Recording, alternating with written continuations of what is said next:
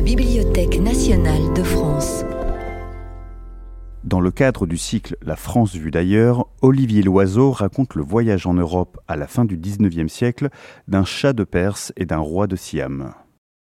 Dans le cadre de, l'exposition euh, Visage de l'exploration au XIXe siècle, j'ai eu l'occasion de me, euh, de me pencher sur deux souverains, euh, deux personnalités extra-européennes qui ont joué un rôle dans le mouvement exploratoire par leur action pour faire progresser la connaissance de leur propre pays, par leur soutien à divers voyageurs, par leurs voyages entrepris à l'étranger donc je veux parler du chat de Perse Nassereddin euh, et du roi de Siam Chulalongkorn, connu sous le nom de Rama V.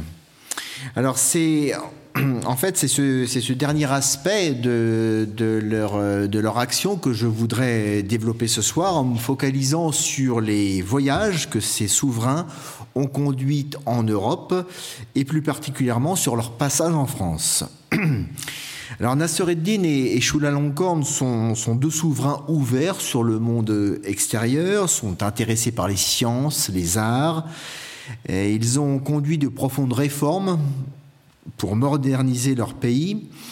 Ce sont, euh, aussi deux souverains voyageurs, euh, pratiques qui tranchent d'ailleurs avec celles de leurs prédécesseurs.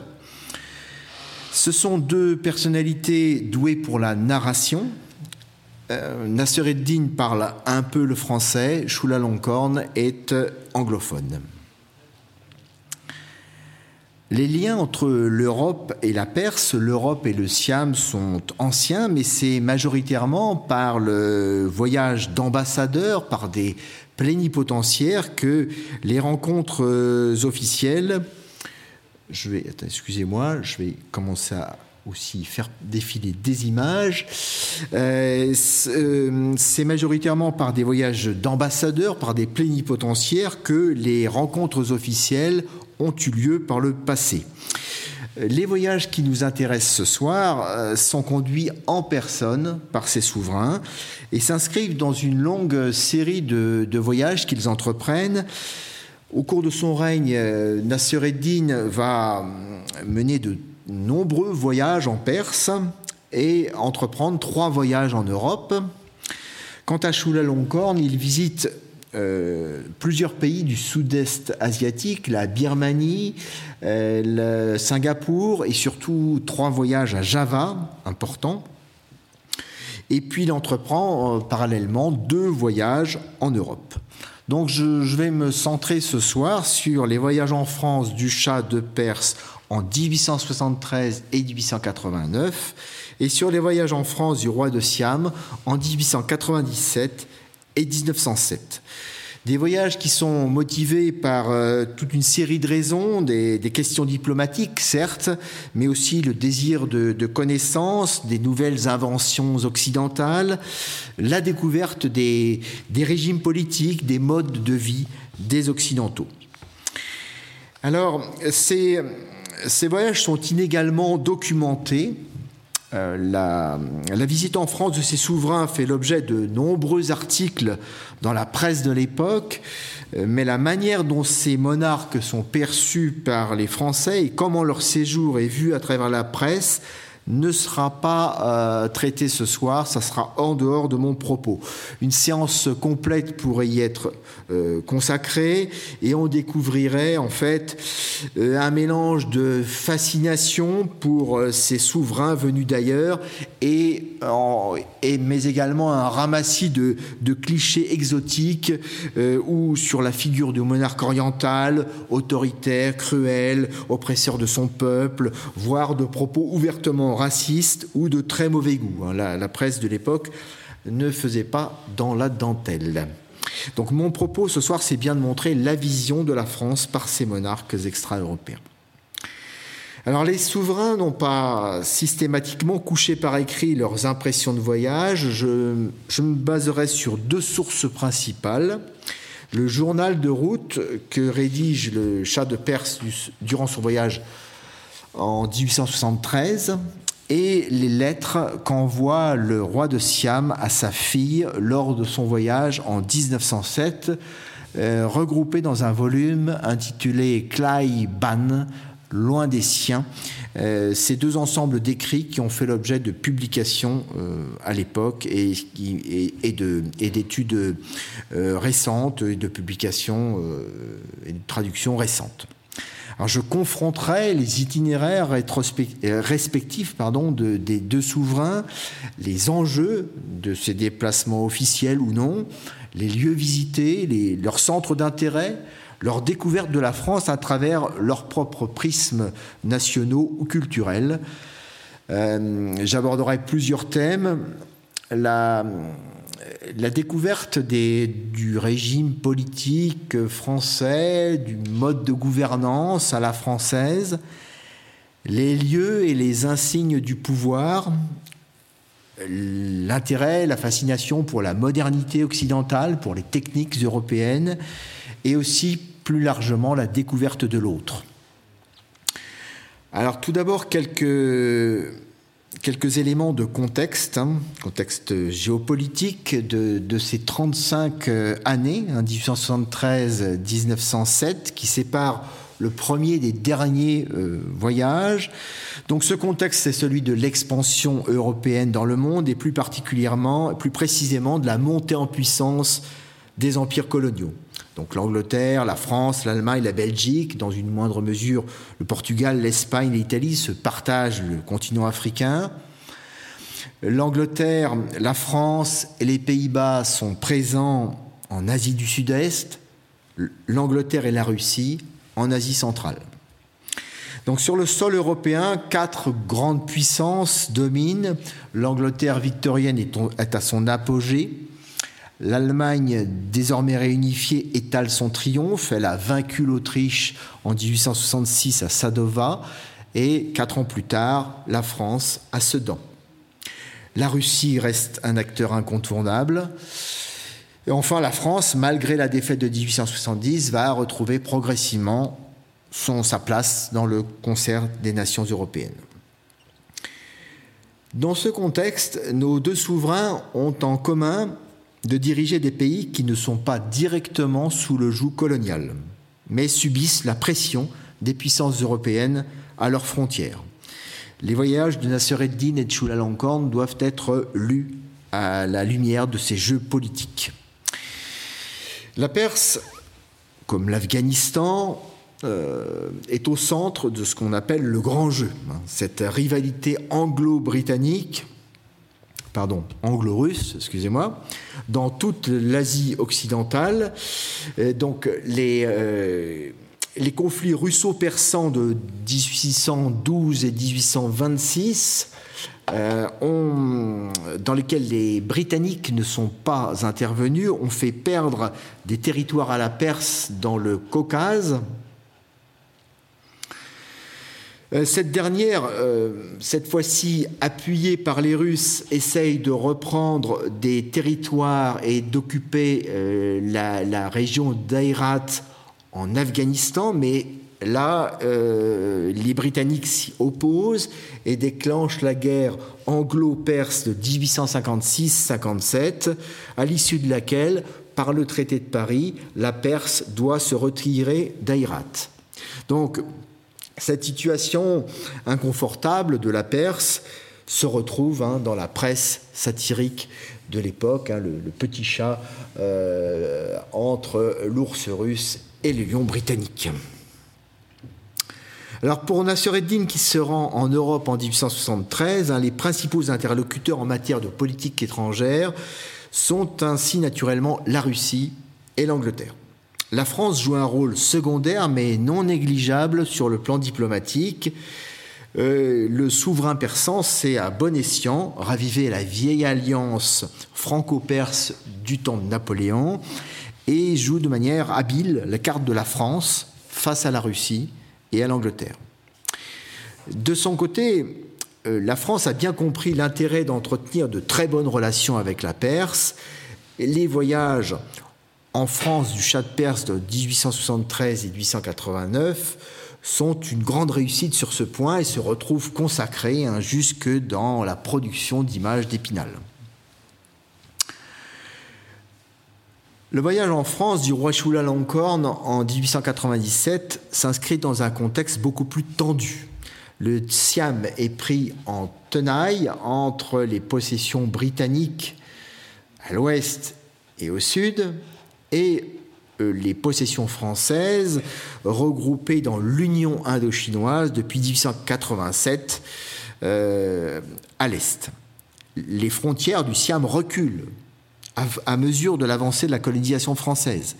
Et Chulalongkorn, euh, très fin, a parfaitement compris l'intérêt de la cartographie hein, pour, euh, euh, comme outil de pouvoir pour euh, délimiter le périmètre de son, de son territoire national et fait appel évidemment à un officier britannique hein, pour en faire une cartographie.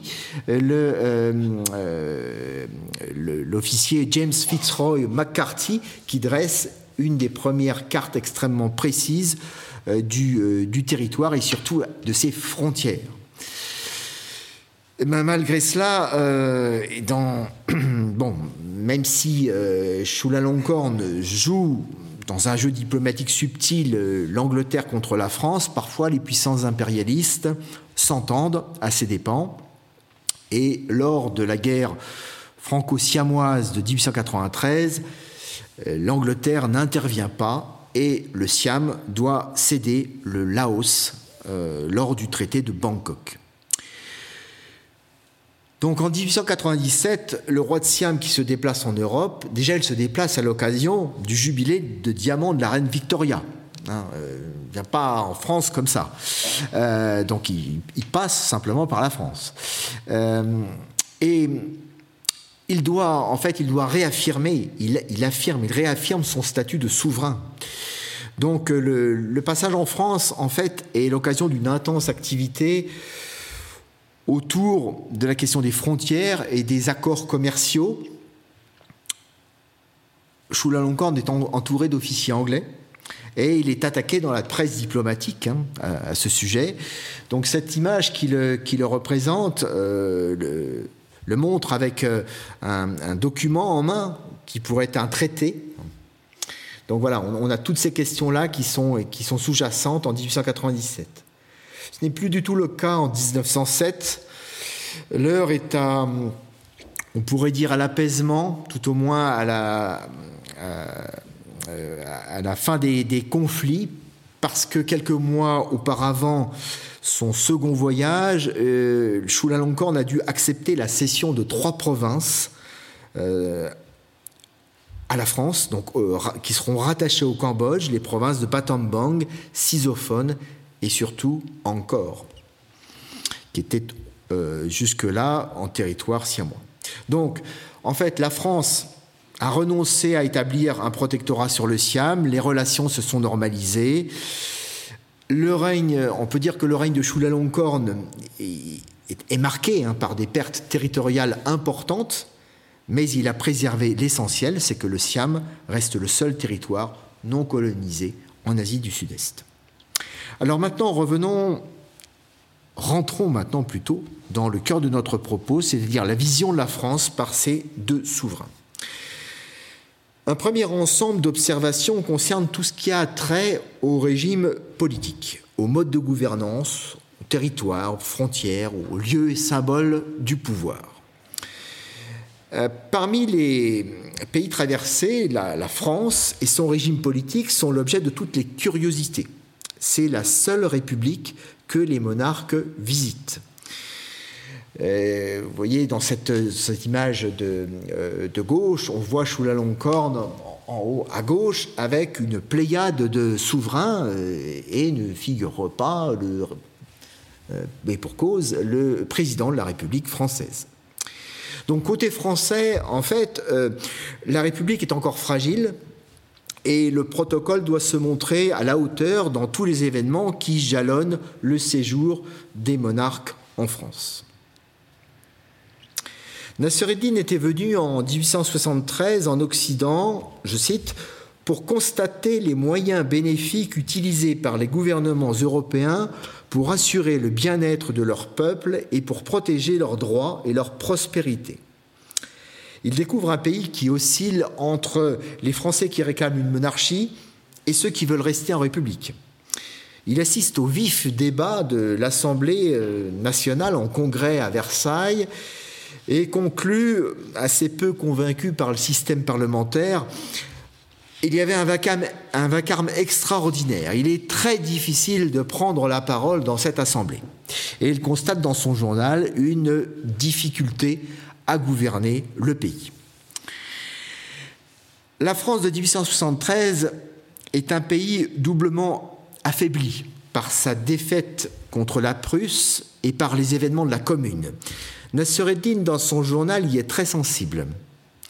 Il constate que la France porte encore le deuil de la défaite et est surpris par la morosité ambiante. Il note dans son journal les stigmates de la guerre franco-prussienne et relève de manière très récurrente les traces des combats de la commune sur les bâtiments. on sent chez, chez Nasser une, la peur des soulèvements populaires, des agitations qui mènent à la révolte.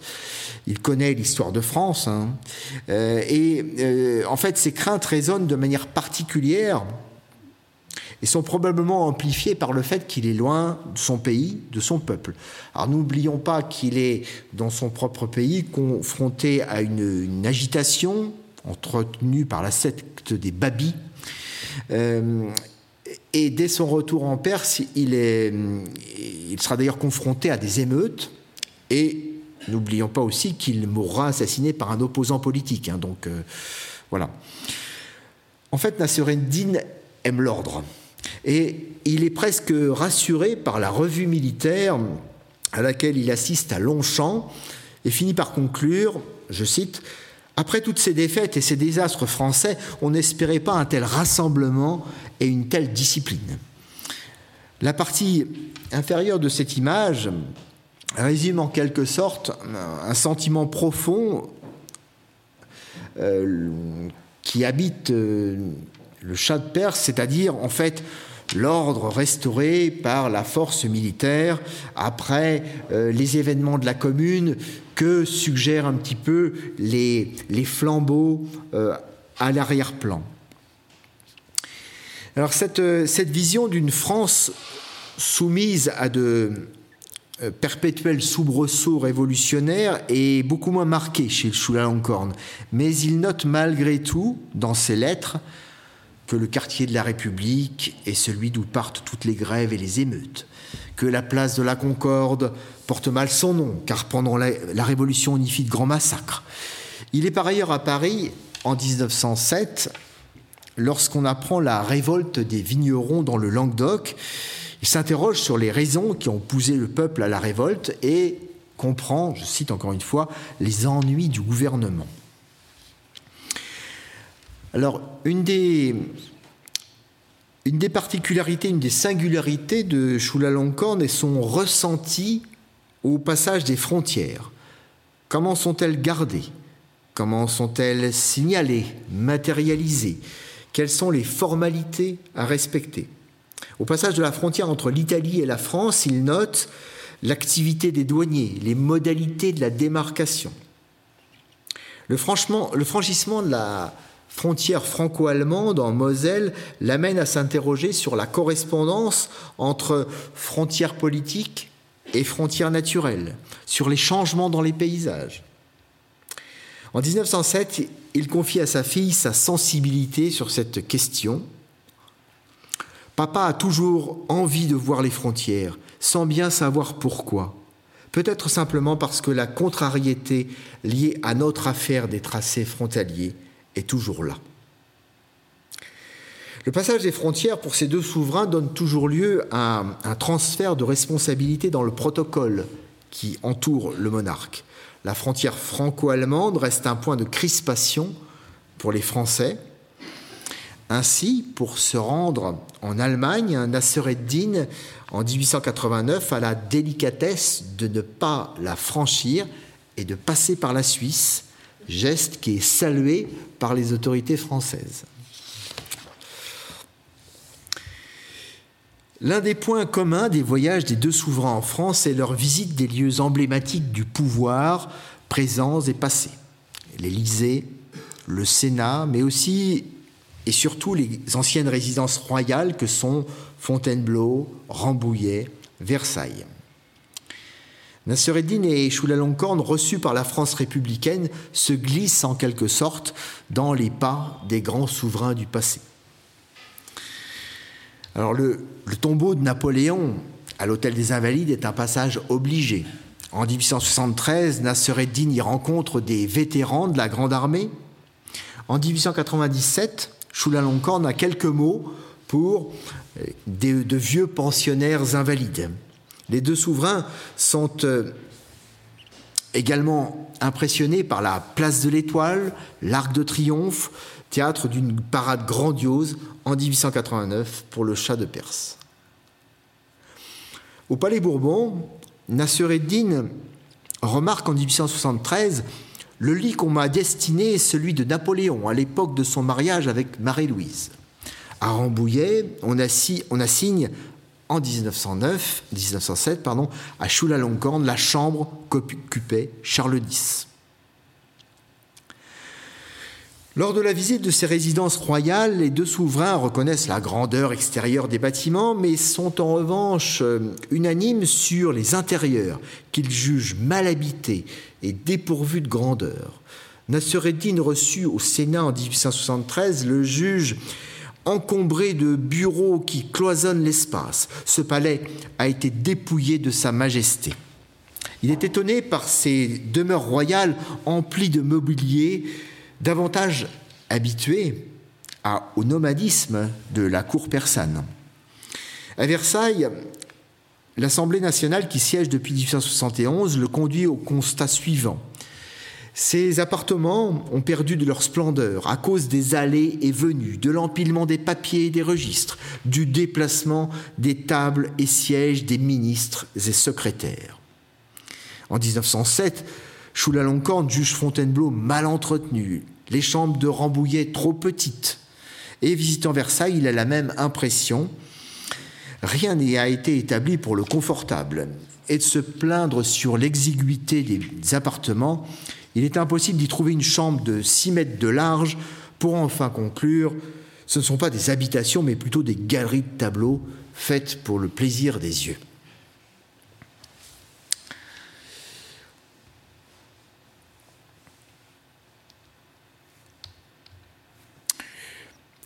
En revanche, les deux souverains sont impressionnés par la mise en image de la figure des souverains du passé.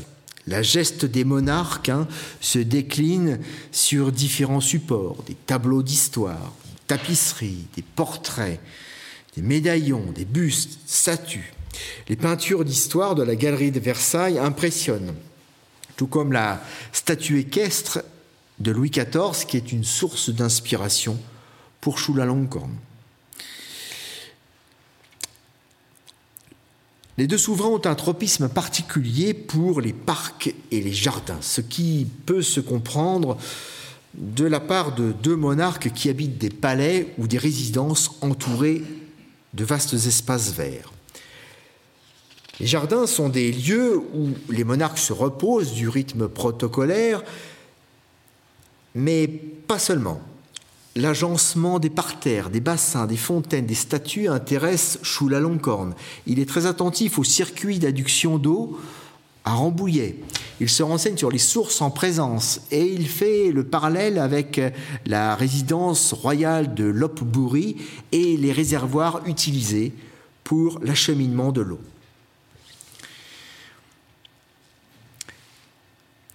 À chacune de ses visites à Versailles, Nassereddin décrit dans son journal les différents aménagements du parc, les terrasses, les pièces d'eau aménagées en gradins. Il arpente avec sa suite euh, les allées du parc. Euh, il visite les différents bosquets, s'arrête devant les vases en marbre, les colonnades, les statues, qui sont aussi pour lui une découverte. L'Antiquité gréco-romaine n'est pas pour lui forcément le modèle de référence. Il assiste aux fêtes de nuit, dans les jardins illuminés et aux feux d'artifice tirés en son honneur. Les deux monarques sont conscients de l'importance de l'image royale diffusée à travers divers supports matériels. Le rôle de l'État comme commanditaire ne passe pas inaperçu lors de la visite de ces souverains à l'hôtel de la monnaie, à la manufacture des gobelins, à la manufacture de Sèvres. L'image des souverains du passé est présente sous de nombreuses formes. Nassereddin et Chulalongkorn sont soucieux de laisser une trace de leur passage en Europe et de bénéficier du talent d'artisans ou d'artistes connus. Chacun des souverains commande une médaille pour commémorer son voyage en Europe. À l'Hôtel des Monnaies, on présente au chat de Perse quelques spécimens de médailles réalisées pour d'anciens souverains. Il assiste au fonctionnement des machines pour fabriquer les pièces et à la frappe de trois monnaies à son attention, trois médailles à son attention.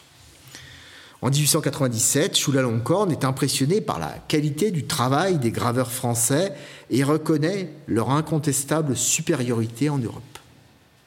Lors de, sa visite aux ateliers du Quai Conti, il demande au directeur de l'administration de faire frapper une médaille à son effigie.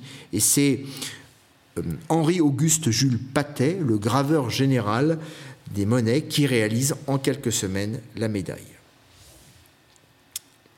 En 1907, Chulalongkorn pose dans l'atelier du célèbre peintre portraitiste Carolus Durand pour un portrait en buste.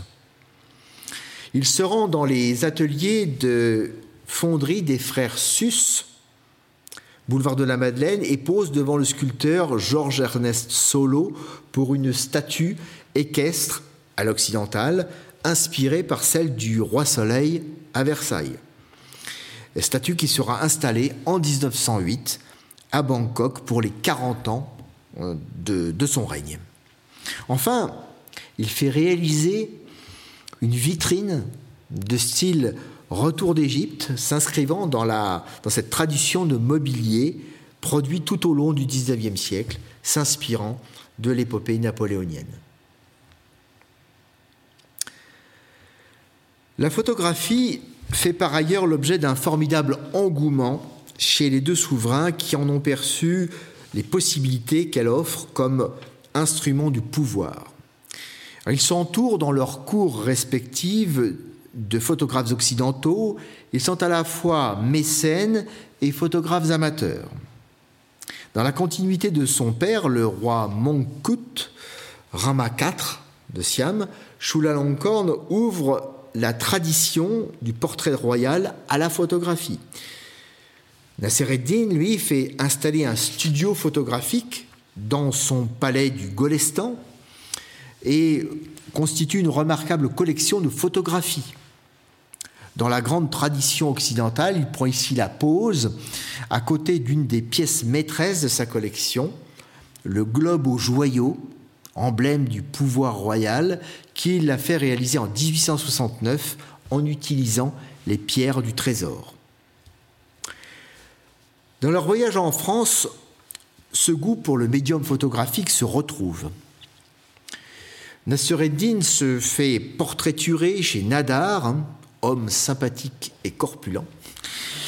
Pour ce, euh, et puis il y retourne en 1889. Alors tous les attributs du, pouvoir sont ici présents, la tunique à broderie, les, décorations, le, collier de pierres précieuses retenant le sable ou le sabre, ou encore le bonnet à aigrette ou au lion solaire, symbole de la Perse. À Rambouillet, en août 1907, Chulalongkorn témoigne de sa passion je cite, Depuis hier, le président sait que j'adore qu'on prenne des photographies. Aujourd'hui, on a tout arrangé pour en prendre. Leur fonctionnaire pour la photographie, courant de sentier en sentier pour nous prendre, est extrêmement habile. Il s'agit ici d'un des opérateurs de l'agence Roll.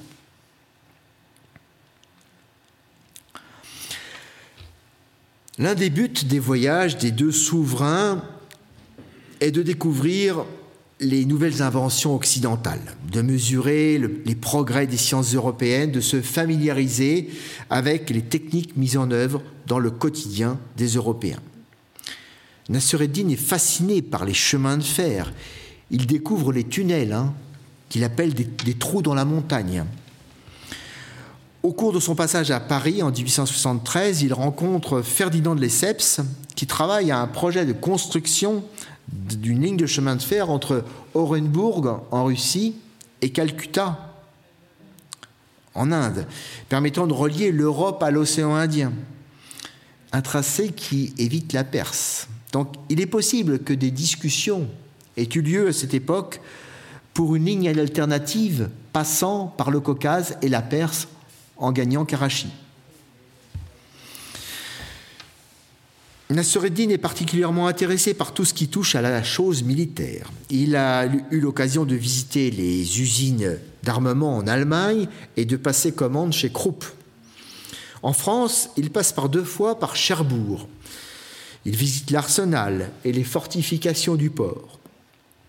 En 1889, il s'arrête longuement à l'exposition universelle devant les stands d'armes du pavillon de la guerre, il prend le temps de discuter en français avec plusieurs officiers.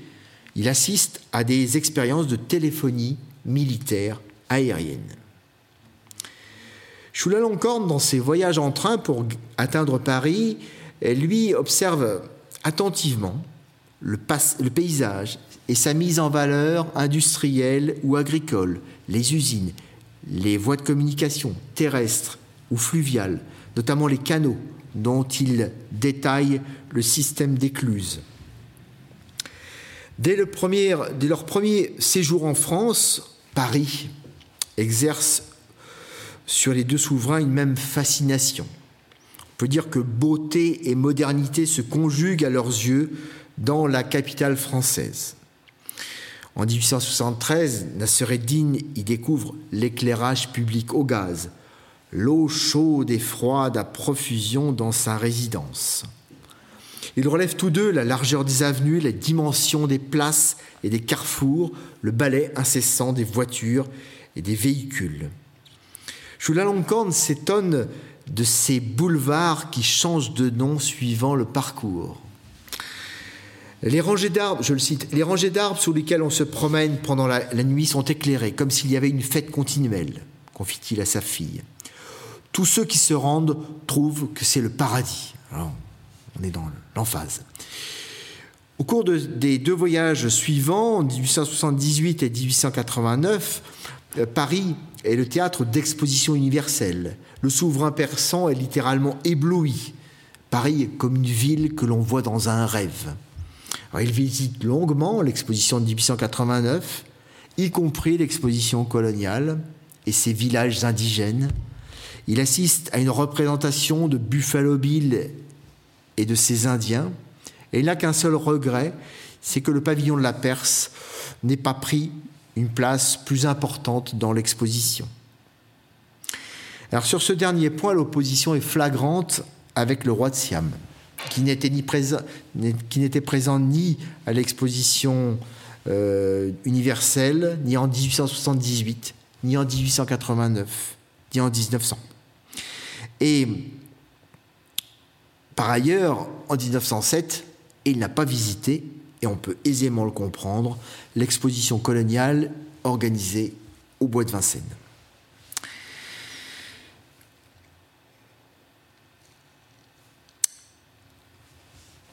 La tour Eiffel, symbole de prouesse technique et réalisation de la Troisième République, est une étape incontournable du séjour parisien. Nassereddin la découvre en 1889. Peu familier des ascenseurs, il monte à pied jusqu'au premier étage. Euh, Chulalongkorn, lui, la visite à deux reprises jusqu'au sommet par le système d'ascenseur dont il détaille d'ailleurs euh, les systèmes, euh, il, euh, il, analyse aussi, enfin il, commente aussi, il décrit tous les commerces, toutes les attractions présentes sur les différentes plateformes. Au terme de leur dernier voyage, les deux souverains font la même analyse malgré tout, du décalage de leur pays par rapport à l'Europe. Nassereddin constate le grand fossé entre son pays et l'Occident qui s'industrialise. Chulalongkorn, en 1907, insiste sur la marche continue des innovations. Je cite Le progrès y est constant. On a beau croire qu'un modèle est achevé, on trouve encore moyen d'inventer beaucoup d'autres choses qui sont la source d'une foule d'autres. Dans un tout autre euh, registre, Nassereddin et Chulalongkorn ont un goût prononcé pour l'histoire naturelle. En 1873, le chat de Perse visite longuement le jardin des plantes reçu par le directeur du muséum, Chevreul. Il traverse les serres et propose de compléter la collection par quelques plantes de son pays qui ne sont pas représentées. Il poursuit par la visite de la ménagerie, plaisante euh, en sa qualité de grand chasseur devant les cages des fauves, découvre des espèces inconnues, le casoar, le jaguar, le tapir, il est par contre très intrigué par les collections de zoologie. Je cite, On voit une chose spectaculaire, des animaux morts que l'on conserve dans un pavillon du musée. Nassereddin est très intéressé par l'ensemble des dispositifs de présentation des collections naturalistes, les vitrines d'exposition, l'inventaire, la classification, l'étiquetage. Même curiosité lors de sa visite à l'école des mines où il découvre l'étage des fossiles des animaux ayant vécu avant le déluge, choses qui sont pour lui fort étonnantes. Chulalongkorn est davantage intéressé par la botanique. Lors de son excursion à Fontainebleau en 1907, il demande à visiter une plantation d'orchidées et décrit, comme à son habitude, toujours avec une grande précision, les installations, les dispositifs prévus, les soins apportés aux plantes. Chulalongkorn a probablement euh, rencontré en 1907 le prince Roland Bonaparte, qui était un féru de botanique et propriétaire d'un des plus beaux herbiers au monde.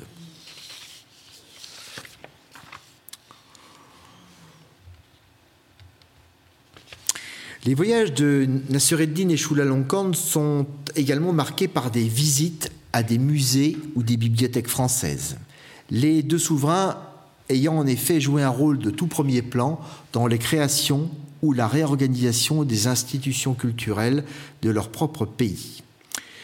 Petit rappel, Chulalongkorn a fondé en 1874 le Musée national de Bangkok et en 1883 la Bibliothèque royale Rayana qui deviendra en 1905 la Bibliothèque nationale après fusion avec deux autres bibliothèques.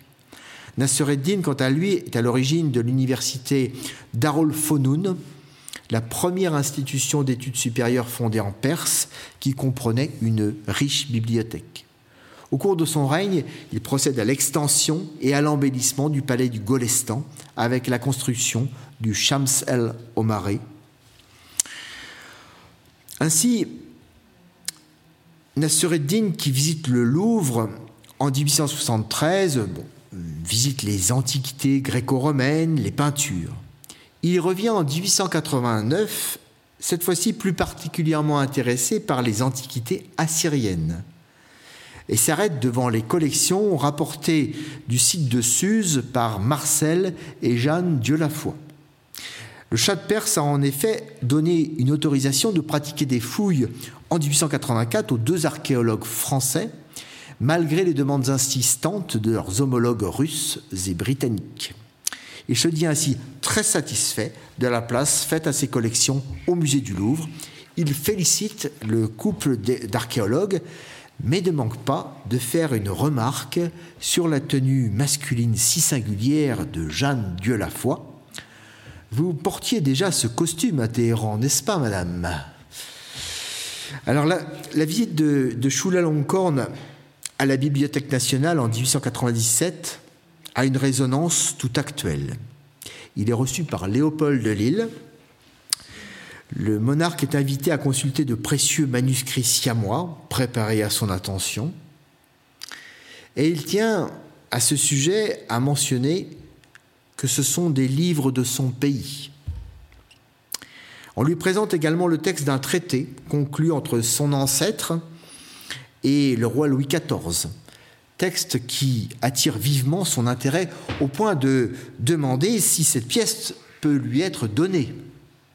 Réponse lui fut faite qu'une photographie du traité lui serait envoyée. D'autres visites ponctuent les séjours du roi de Siam à Paris. Il visite le musée Guimet en compagnie de son fondateur. En 1907, Chulalongkorn visite le musée chinois de Fontainebleau à la recherche des objets apportés par les ambassadeurs envoyés par son père en 1861.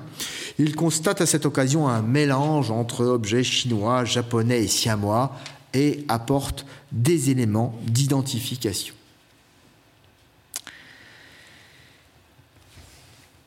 La dernière partie de mon exposé est consacrée au regard sur l'autre. L'autre étant cette fois-ci dans une perspective de décentrement, l'européen et en l'occurrence le français. Il y a dans les notes ou les lettres de voyage des deux souverains une dimension exploratoire sur le pays et ses habitants, élément que l'on retrouve hein, dans certains récits de voyages européens. Les deux souverains décrivent à travers leur propre prisme national, en rapportant leurs observations à des réalités familières. Le chat de Perse, en visite à Notre-Dame, se réfère à des modèles connus. Je cite Nous avons vu des minbars et des mirabes anciens magnifiquement sculptés. Chulalongkorn à Versailles, monument majestueux, construit à la gloire d'un roi, ne peut s'empêcher de faire l'analogie avec Angkor Thom, la grande ville sacrée du Cambodge siamois.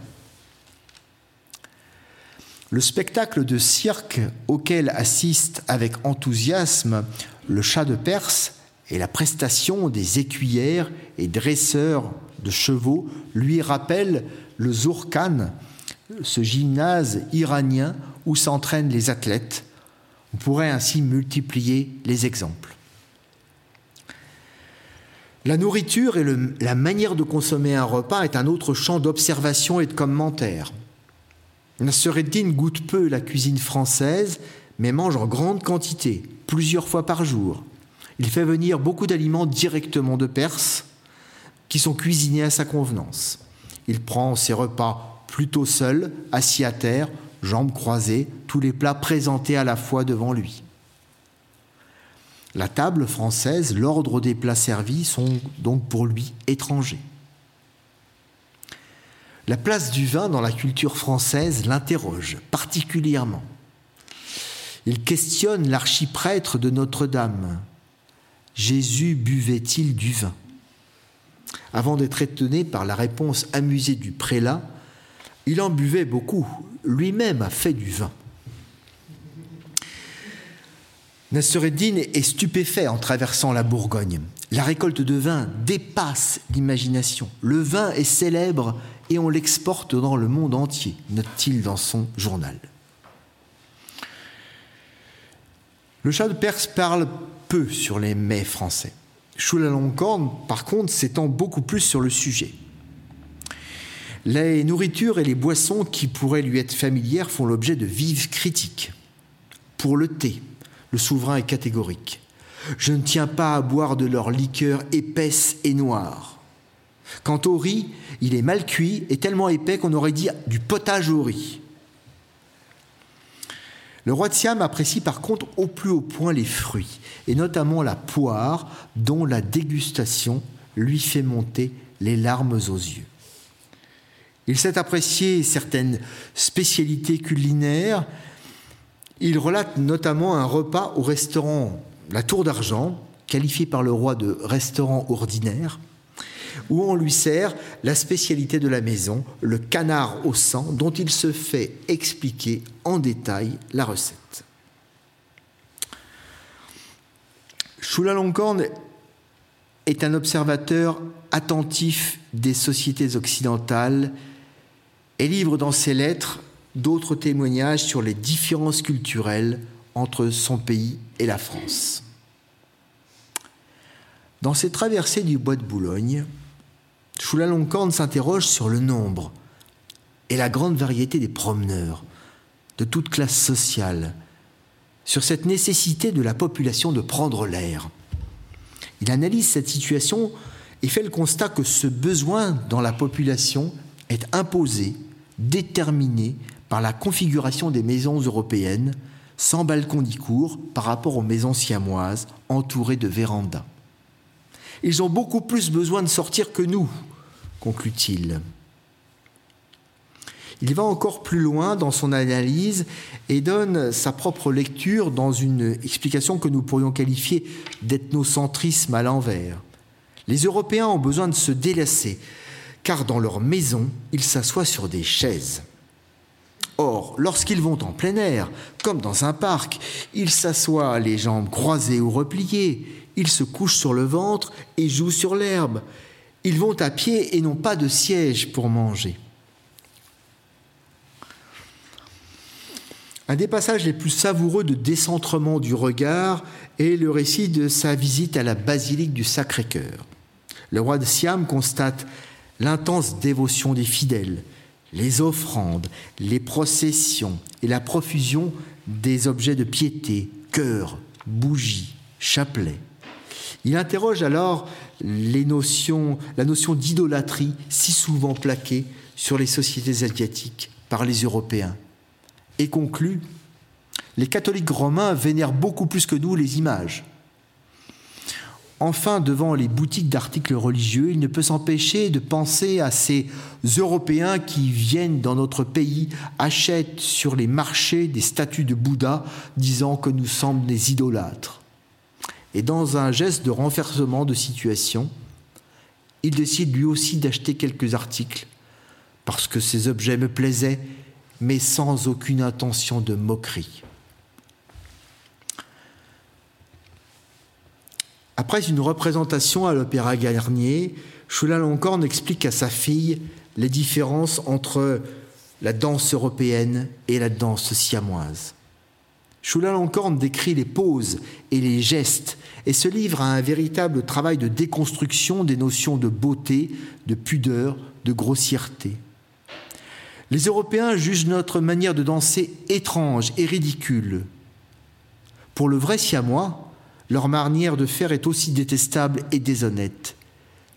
Ils se mettent des caprongues très courts, comprenez des jupes très courtes. Ils les relèvent de la main, ils les entrouvent, ils dansent et sautent comme des singes entremêlés. C'est une honte pour des femmes d'être obligées de faire ainsi. Je vais conclure. Vingt ans séparent les voyages du Shah de Perse de ceux du roi de Siam. Terrain d'observation pour ces monarques, la France a beaucoup changé au cours de cette période. D'un pays meurtri au sortir de la guerre de 1870, elle est redevenue une puissance internationale et Paris a été le théâtre de grandioses expositions universelles. On sent à travers les témoignages des deux souverains les enjeux diplomatiques en présence à des degrés divers. Nous l'avons vu, les voyages de Chulalongkorn étant beaucoup plus marqués par la prégnance du contexte colonial que ceux de Nasser din qui s'inscrivent dans une séquence de concorde entre la Perse et la France. Mais au-delà des questions politiques, la lecture que les deux souverains font de la France est passionnante. Pour ces monarques qui sortent pour la première fois de leur pays, l'Europe est une terra incognita, qu'ils ne connaissent qu'à travers des écrits ou par la bouche de voyageurs européens venus visiter leur pays. Le voyage en Europe est ainsi pour eux la découverte de l'altérité, la confrontation avec le terrain. La France, par certains côtés, leur paraît comme exotique. On retrouve ainsi des similitudes avec l'explorateur européen en situation. On pourrait, on pourrait ainsi euh, voilà, euh, parler du, du, rôle de l'interprète, de l'importance des guides qui conduisent le voyageur d'un lieu à un autre, voire même des contacts avec les populations locales, les Français, enthousiastes ou parfois hostiles. C'est le cas avec Chulalongkorn en 1897.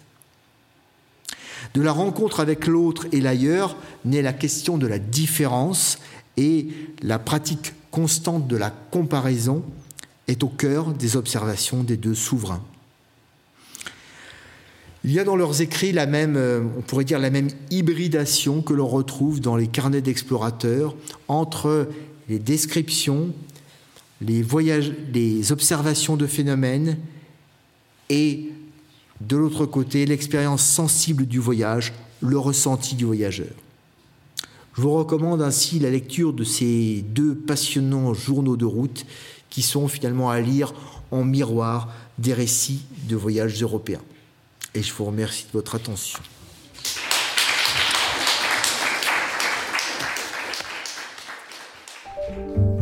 Vous venez d'écouter un podcast de la Bibliothèque nationale de France. Retrouvez les conférences, rencontres et créations de la BNF sur toutes les plateformes de podcast ainsi que sur le site bnf.fr.